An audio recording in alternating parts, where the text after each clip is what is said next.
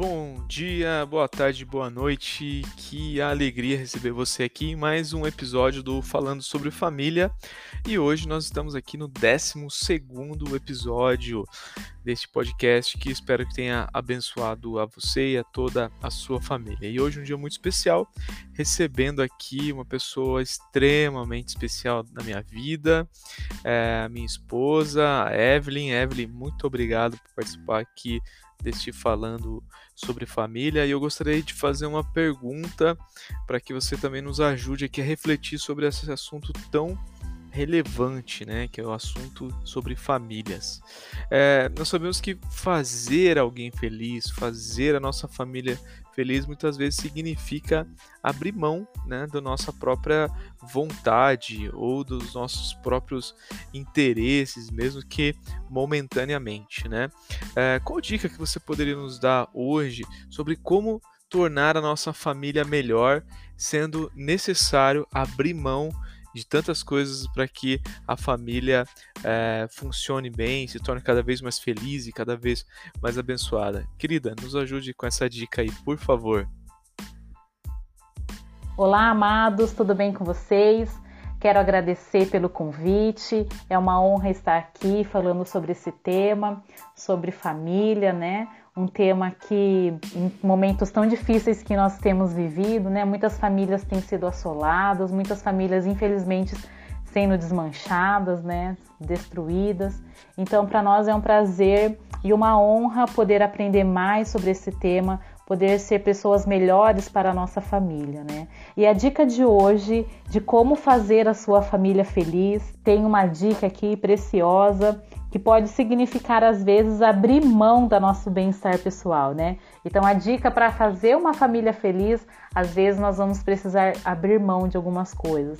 A partir do momento que nós decidimos viver em família, eu creio que os nossos desejos, as nossas vontades pessoais, nós deixamos de lado e agora no sentido de a decisão que vai ser tomada agora é pensando em família, pensando em conjunto, né? Não só pensando em mim, mas sim pensando no meu esposo, nas minhas filhas, e isso vai me levar a abrir mão de algumas coisas, né? Abrir mão às vezes de alguma, alguma vontade, algum desejo que não é tão importante naquela hora, mas que outra situação é importante no momento para minha família, né? Então, por amor, muitas vezes a gente abre mão, principalmente quando a gente tem filho, né? A mãe, quando tem o neném recém-nascido, ah, ela abre mão do seu sono, né? Somos privada do sono, é, abre mão do seu conforto para estar tá ali 100% a atenção dela voltada para o bebezinho, que depende 100% ali da mãe, com a ajuda do pai, né? Abrir mão muitas vezes vai, é, essa situação muitas vezes vai requerer abrir mão de alguma coisa. E isso em família é muito importante que seja feito em amor. Lá em Efésios 5 fala assim: e vivam em amor, como também Cristo nos amou e se entregou por nós, como oferta e sacrifício de aroma agradável a Deus. Então Jesus se entregou por amor a nós, né? Ele se entregou como uma oferta e sacrifício agradável a Deus. Então que esse abrir mão das nossas vontades, dos nossos desejos, seja realmente uma oferta de amor, uma oferta de sacrifício para um bem maior que é a nossa família, né? Então, você aí, marido, que às vezes não gosta de ir no mercado, fazer compra, é necessário às vezes abrir mão da nossa vontade. Vai lá, faz a compra para o seu esposo. Ou às vezes a mulher também, né? Tem muita esposa que não gosta de ir no mercado e acaba o marido indo, né? Então, abrir mão às vezes é necessário, né? Tem esse exemplo, brincadeira, né? Brincadeiras à parte, porque vai ter, vão, vão ter situações em nossas vidas, em nossas famílias, que nós vamos precisar, situações mais difíceis, né?